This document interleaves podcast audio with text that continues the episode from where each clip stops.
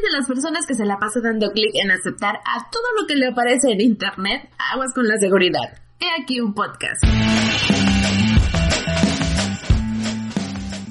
Bienvenidos a este nuevo episodio. Mi nombre es Yajaira.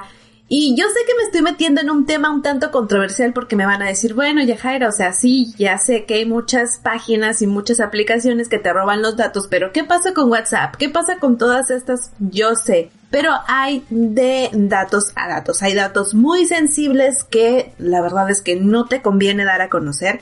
Y también hay que leer siempre. Yo sé que es una gran cantidad de letras lo que hay en los, en, en las políticas de privacidad pero puedes ir a algunos otros sitios que se encargan de revisar todo eso y te hacen un compacto ahí, un resumen de todo lo que tienes que saber en cuanto a la app que te interesa. Vamos a comenzar con datos duros. Según Estatista, en 2019, Venezuela y Brasil tuvieron la proporción más alta en usuarios atacados por phishing. ¿Qué es esto?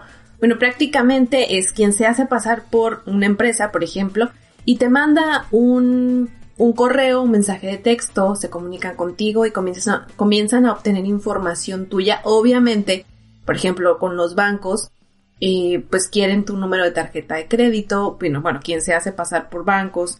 Por eso es que también estas, estas, em, los bancos, las empresas, muchas, muchas compañías te dicen que primero hables con ellos antes de hacer algún movimiento, porque pues sí está muy cañón.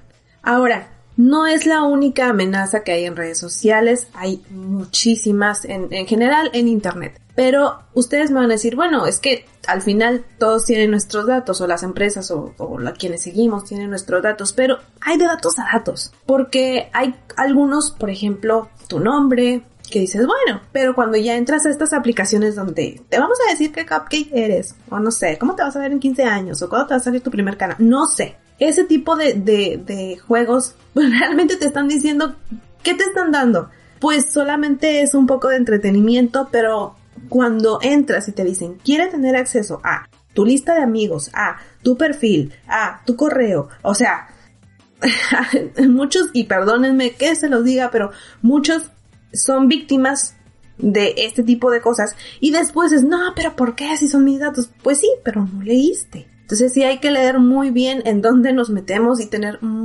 o sea, hay muchas cosas, muchas, muchas cosas, mm, eh, factores y muchos puntos importantes que hay que tomar en cuenta antes de hacer una compra, de meternos en, en páginas y dejar nuestros datos. Eh, eh, es una cultura que tenemos y pienso yo que tenemos que ir fortaleciendo. Además, deja tú, o sea, los datos es para muchas veces vender esas bases de datos y que te vendan cosas a ti, ¿no? Que, que, algunos artículos que te usen para mandarte correos, o sea, que usen tu información.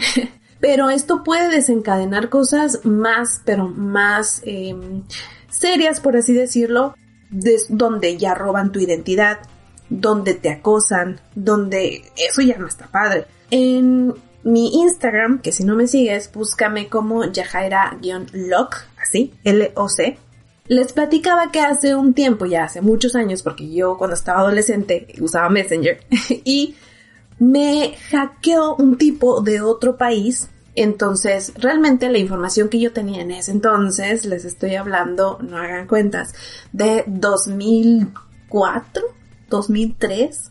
Y pues lo único que tenía ahí era mi tarea. Pero, ¿cómo es que alguien tan fácil, porque yo no di nada de información, en ese entonces, ahorita ya hay mucha más seguridad, pero en ese entonces le fue muy sencillo, eh, pues, hackear.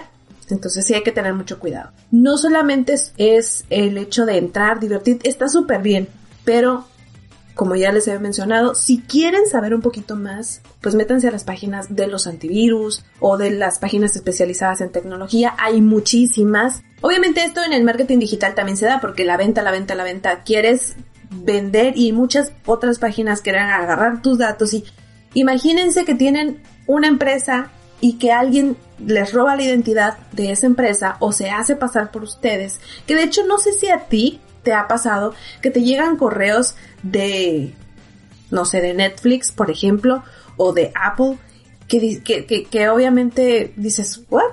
De una a mí me estuvo llegando un correo de hace mucho tiempo de que yo te tenía que pagar un juego, o sea, yo ni siquiera había bajado ese juego, no lo había comprado y tienen que fijarse muy bien. Ha habido casos, claro está, de cuando le das clic, cuando le, picas y te manda una interfaz igualita. Pero sí hay que tener mucho cuidado. Fíjense muy bien que ningún turco les quiere heredar 4 billones de dólares, o sea, no. sí les llegaron a, mandar estos correos, a mí sí, o sea, yo, yo tenía como cuatro abuelos que me querían dejar una herencia millonaria. Y obviamente que pues quería que yo le contestara, que le diera mi número, que, o sea, digo, ya no lo hacen porque ya es demasiado obvio, pero ya están buscando muchas más cosas para poder hacer fraudes. Así que aguas con las promociones, aguas con eh, las páginas, fíjense muy bien que estén escritas correctamente y cuiden sus datos, solo brinden información a lugares donde de verdad quieren recibir notificaciones. Y hasta aquí el podcast del día de hoy. Ojalá que les haya gustado, compártanlo y me encuentran en Instagram como yajaira-lock. Así y nos escuchamos a la próxima.